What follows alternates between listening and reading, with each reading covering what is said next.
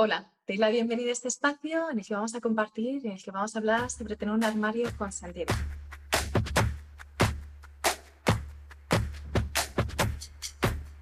Mi nombre es Lucía Terol, soy la creadora de sencillezplena.com y aquí vamos a estar un ratito charlando con ideas claves aterrizadas muy concretas para generar ese armario que no simplemente sea un armario lleno de ropa, sino que sea ropa que realmente nos aporta valor.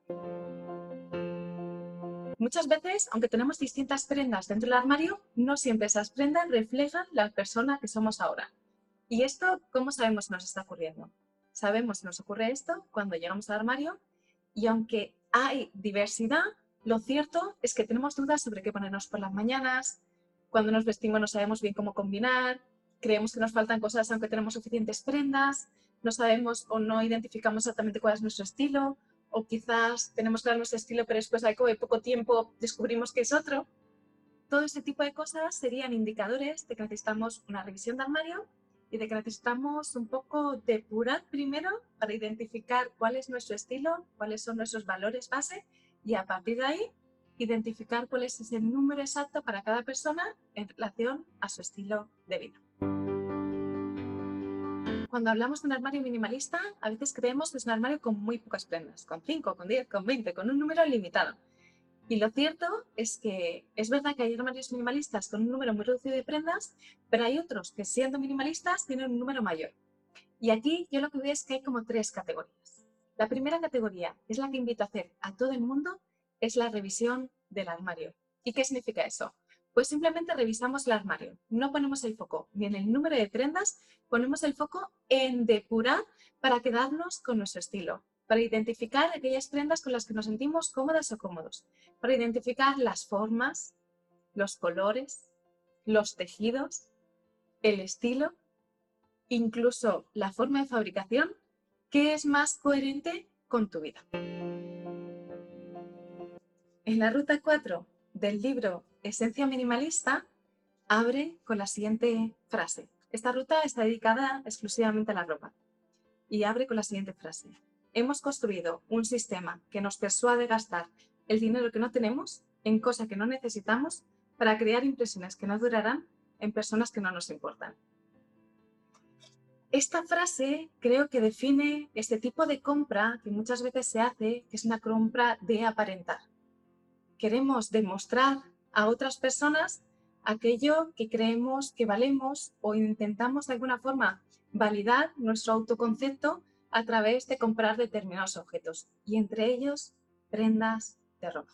Y por ello, la primera invitación o la primera clave que quería compartir contigo es revisa tu armario desde el presente y poniendo el foco en ti. Muchas veces nuestro armario no está acorde a nuestras necesidades presentes y habla mucho más de la persona que éramos hace 10 años que de la que somos ahora. Si tu estilo de vida, por lo que sea, ha cambiado, esto ocurre mucho cuando eres madre, padre o cuando quizás cambias de trabajo o simplemente porque ocurre un cambio de ciclo en tu vida y esto se representa de una forma que incluso afecta a tu forma de vestir. Cuando estos hechos ocurren, lo que suele pasar es que nuestro armario deja de ser coherente porque hay una disonancia entre la persona que eres, la persona que eras, el estilo que necesitas ahora y el estilo que necesitabas entonces. Esto se ve muy claro porque, por ejemplo, cuando mm, no tenías hijos, probablemente pasabas las tardes pues en una cafetería o yendo a dar un paseo. Cuando tienes hijos, probablemente pases muchas de tus tardes, si son pequeños, en el parque o en espacios de recreo el tipo de prendas y de vestuario que son necesarios en esos dos ambientes son diferentes. Y si en tu armario hay sobre todo prendas para salir con las amigas o para salir a pasear, pero no hay prendas para ir al parque y en tu día a día lo que abunda son las salidas al parque, entonces necesitarás revisar tu armario para que se ajuste a tu estilo de vida en el presente. Las personas somos seres vibratorios y cuando nuestros objetos están anclados en una vibración que no es nuestra vibración presente, de alguna forma no solo nos limitan, sino que además no potencian nuestro desarrollo y nuestra conexión. Así, la propuesta para este cambio de armario es que saques todas tus prendas, hagas una gran revisión y puedas identificar aquello que está en armonía y que está en coherencia con tu estilo de vida presente. La segunda clave que quería compartir contigo es elige desde el cuerpo. ¿Y qué significa esto? Pues que no sea la mente la que decida, porque la mente suele haber dudas y en cambio el cuerpo no tiene dudas, el cuerpo solo tiene certezas. Cuando hablamos de un volumen de prendas que esté de las 30, 50, incluso 100 prendas, si elegimos desde la mente puede ser un trabajo muy fatigoso, puede ser interminable y sobre todo generar muchísima frustración. Porque habrá prendas que, vale, sí, es que me gusta, pero es que no me lo pongo, o vale, sí, es que me encanta, pero es que este cuando pesaba unos kilos menos y ahora ya no me vale. Todo este tipo de diálogo interno es agotador y puede hacer que el proceso sea infinito en el tiempo y sobre todo que genere muchísima insatisfacción. Acabarás tendrás la sensación de, ay, no sé si lo he hecho bien, no sé si he decidido, habrás de por el armario, pero seguirás sin tener cosas que ponerte y probablemente ahora tendrás menos prendas y es posible que te sientas peor o quizás sí que has hecho una buena depuración, pero aún así hay un exceso porque muchas cosas que has mantenido por si acaso o porque no tenías certeza. Entonces, la invitación aquí es elegir desde el cuerpo. Lucía, ¿y qué leches significa elegir desde el cuerpo? Pues muy sencillo, que el cuerpo nos está hablando y nos está dando respuestas. Cuando nosotras elegimos desde la mente, muchas veces entramos en la duda, porque vale, esto que quizás fue una prenda muy cara y es de muy buena calidad, pero en el fondo no va nada con mi estilo, pues mi cuerpo seguramente me dirá que no. Porque si no va con mi estilo, no va con mi día a día, no va con mi vibración en el presente y mi cuerpo probablemente se cierre. Pero entonces es muy posible que mi mente empiece a valorar toda la energía invertida para comprar la prenda o porque alguien te la regaló o por lo que se supone que se espera de ti en algún espacio concreto. Y por eso la invitación aquí es ante la duda escuchar al cuerpo. Cuando yo acompaño personas en el uno a uno en sus casas o incluso cuando las acompaño a través de Skype y veo sus caras, para mí es muy claro. Yo lo que suelo hacer para identificar lo que la persona necesita es, en vez de escuchar su lenguaje verbal, es escuchar su lenguaje no verbal. Cuando alguien me habla sobre algún objeto, imaginemos que es sobre un vestido, me empieza a decir, ay Lucía, es que este vestido, la verdad es que no me lo pongo casi nunca y creo que debería dejarlo ir, pero no sé, me gusta mucho. Su lenguaje verbal está diciendo alegría, emoción, conexión con la prenda. Mi invitación en ese sentido sería poner un espejo delante y preguntarle, ¿qué dice tu cuerpo? ¿Qué dicen tus ojos? Y probablemente esa persona descubra que su cuerpo dice que sí y es por algo. Cuando escuchamos el cuerpo, normalmente esa respuesta te da paz si yo a esa persona le digo, me da la sensación de que tu cara está sonriendo, o a veces incluso le hago la impresión de pantalla o le pongo el, espejo delante, ¿sabes? Y le digo, mírate, ¿qué dice tu cuerpo? ¡Ay! Y como que, que da paz. Ah, entonces no tengo que dejarla ahí. Es que quería que como no la usa de los últimos seis meses, me ibas a decir que tenía que tirarla. No, yo lo que te invito no es a valorar en cuanto a la frecuencia de uso, ni siquiera en cuanto a la utilidad, sino desde el cuerpo. Y lo más curioso es que cuando elegimos desde el cuerpo, lo que suele ocurrir es que elegimos un número acorde y que responde a nuestro estilo de vida. No sé muy bien explicar por qué ocurre esto, pero esto es lo que sucede, porque entiendo que aquellas cosas que elegimos con el cuerpo o desde el cuerpo están alineadas con nuestro presente. Tercera clave, elige desde lo que te aporta valor. Y aquí es posible que encuentres muchas respuestas o que encuentres claridad en relación a temas que ni siquiera te esperas. Me acuerdo de, una persona que participó en una de mis formaciones que me decía, Lucía, no te lo vas a creer, pero tengo un conflicto con la ropa del trabajo. Es que si hiciera la elección desde el cuerpo, me quedaría sin ninguna prenda. En cambio, con mi ropa del día a día ha sido un proceso súper sencillo y me he quedado con aquellas prendas que son coherentes y me he visto con mucha facilidad. ¿Qué te crees que le pregunté? Pues yo le pregunté, ¿te aporta valor tu trabajo? Nuestras prendas en el fondo son un reflejo. Nos van a mostrar todo aquello que no siempre es como debe ver. Y aquí la idea no es que elimines todas las prendas y elimines tu trabajo, sino que podamos ver aquello que nos quieren mostrar. Yo al final de mis procesos, en el método I7, la última es, la E, la última E del método I7 es la escritura yo siempre te invito, más allá de que ordenes el espacio, más allá de que elijas las prendas, más allá de que decures tu armario, la invitación es a que escribas para que puedas aprender los mensajes del desorden que has generado. En el caso de que haya desorden, o de la carencia que has generado, en el caso de que no tengas prendas, o del exceso que has generado, en el caso de que tengas demasiadas. Cada desorden, en cualquiera de estos formatos, te da un aprendizaje que no solo te sirve para mantener un orden duradero en relación a tu armario, sino que te sirve sobre todo para descubrir patrones en relación a tu vida. Y esos patrones pueden estar relacionados con distintos ámbitos. La cuarta clave es elige tu formato. Cuando yo empecé con este minimalismo y el armario cápsula hace ya ocho años, yo creía que el armario cápsula era la revolución y era para todo el mundo. Si me hubieras preguntado en ese momento, te hubiera dicho, todas las personas necesitan un armario cápsula. La Lucía de hace ocho años creía eso. La Lucía de ahora te responde una cosa diferente. Y es que hay distintos formatos de acuerdo con las necesidades de las personas. En la ruta número cuatro lo tienes explicado en detalle del libro Esencia Minimalista pero te hago un poco un resumen en relación a esto. Identifico que hay tres formatos principales. El primero es la revisión del armario con visión minimalista. Visión minimalista, ¿qué significa? Que identificamos aquello que nos aporta valor con el presente, con visión en el presente, y a partir de ahí elegimos los objetos. En esta revisión, el número no es importante. Habrá personas que requieran mayor volumen de prendas y otras personas que requieran un menor número de prendas. No es más o menos minimalista quien tiene menos prendas, sino cuyas prendas se ajustan a su estilo de vida.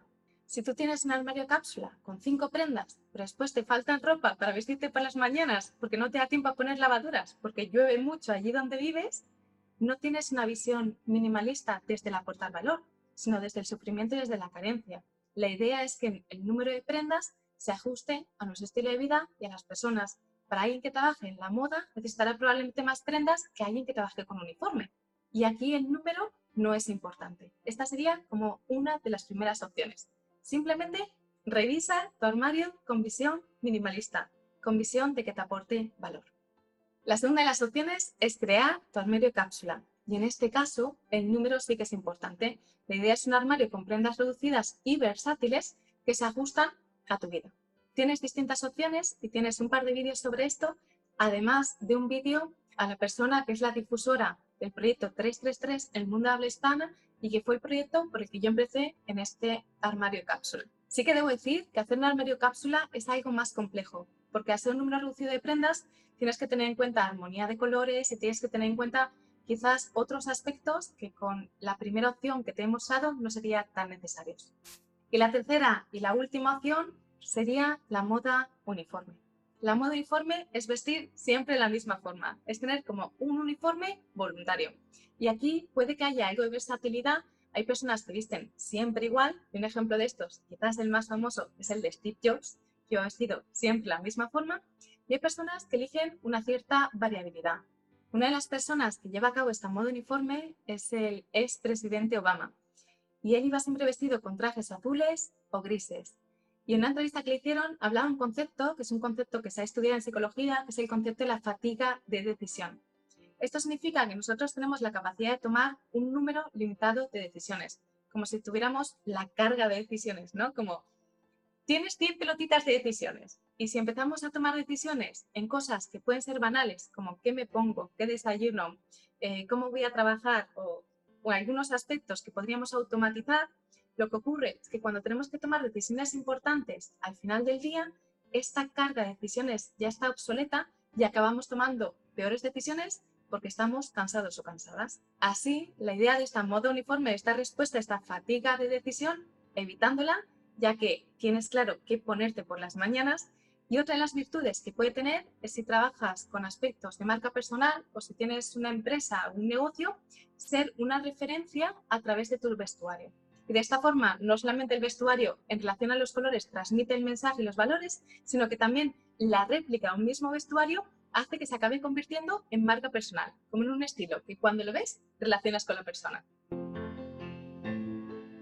Personalmente he ido cambiando de uno a otro. Empecé con la revisión del armario, pasé al armario cápsula mal hecho, después el armario cápsula bien hecho y finalmente me he adentrado en el mundo de la moda uniforme yo no creo que haya una opción que sea mejor para todo el mundo. Creo que cada cual tiene que encontrar la opción que sea mejor. sí que creo que todo el mundo debería de hacer periódicamente una revisión de armario para asegurarse de que tu armario sigue hablando de ti. La quinta clave es reinvierte tu creatividad.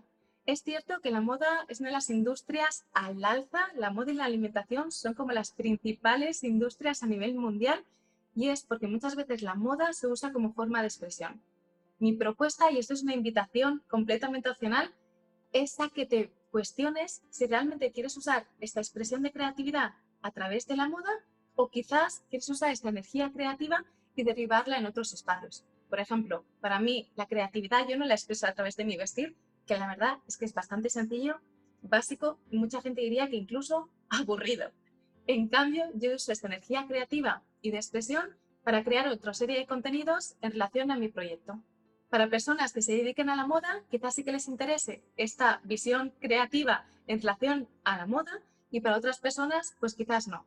Y la pregunta es, ¿puedes canalizar esta energía creativa en otros espacios donde esté mejor invertida? Y aquí, si la respuesta es sí, te invito a hacerlo y si la respuesta es no, pues a que mantengas un armario que responda a esa necesidad. La sexta clave que quería compartir contigo, y esta es quizás la que más me ha costado aprender e integrar, es no busques la perfección.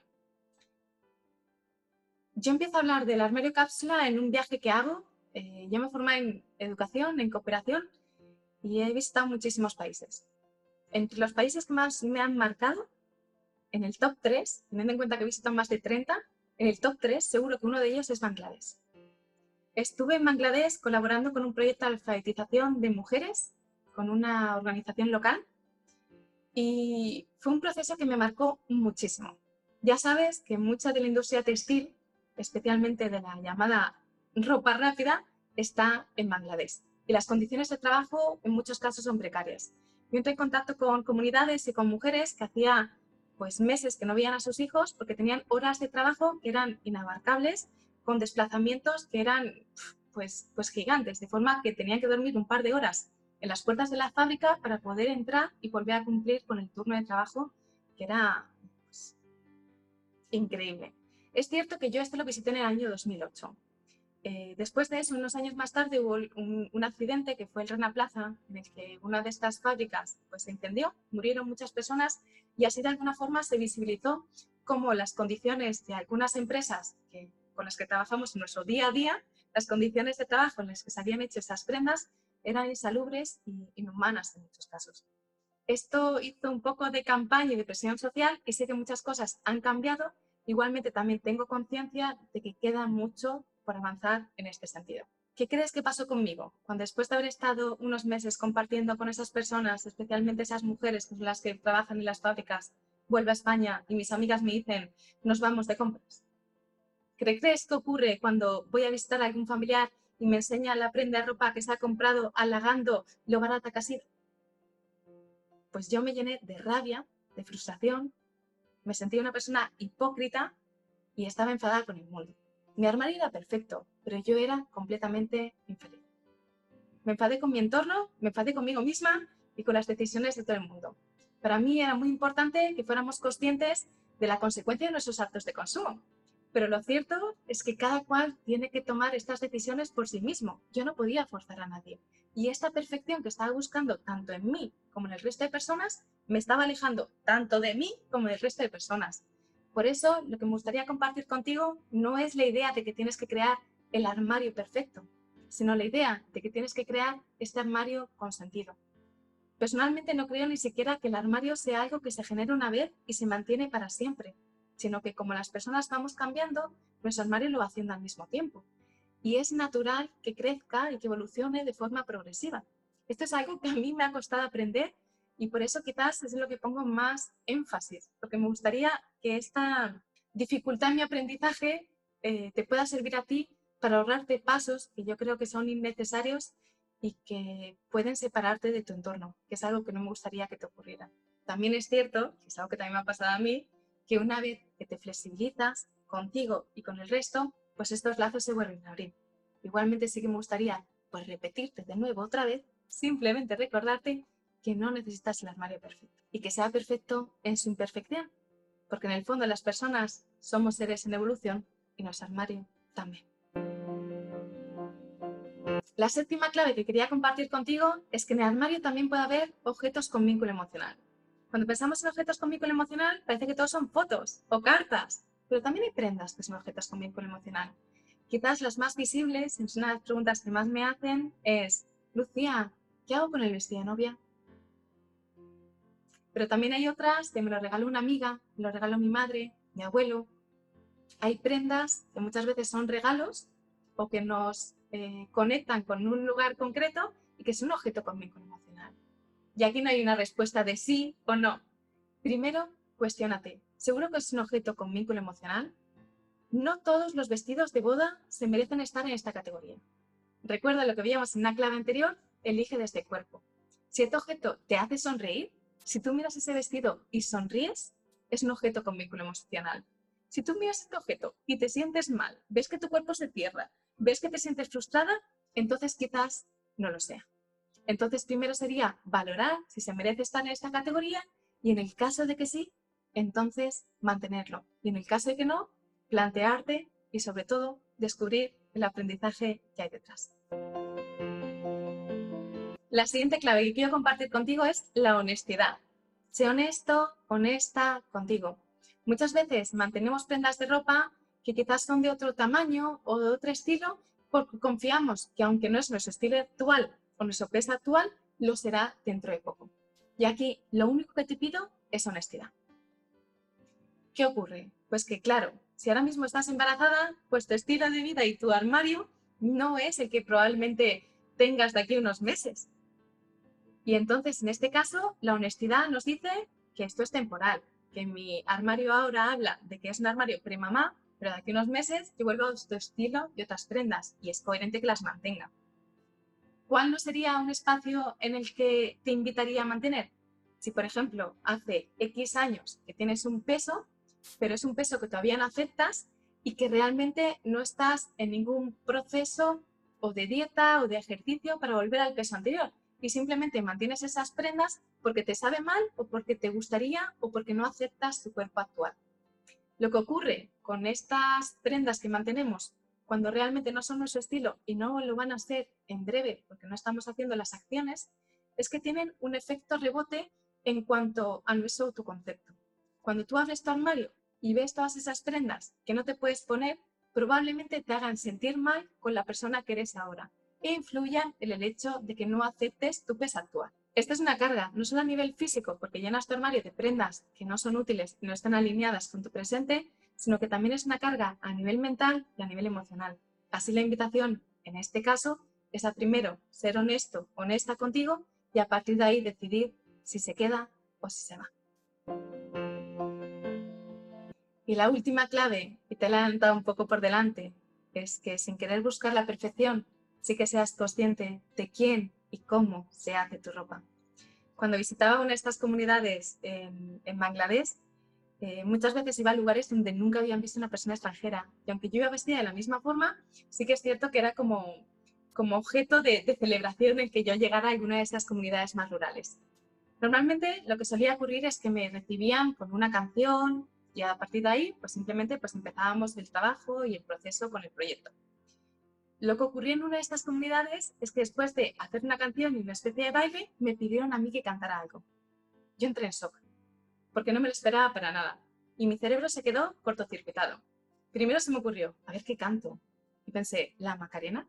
Ay, no, no, no, la Macarena no. ¿El ASRG? Ay, madre.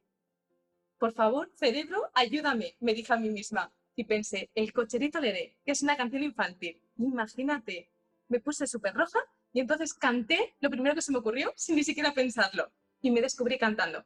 Volaré, wow, cantaré, wow. Ni siquiera era castellano. Y ni siquiera me sabía nada más que ese estribillo que repetí una y otra vez mientras que me movía de forma descoordinada.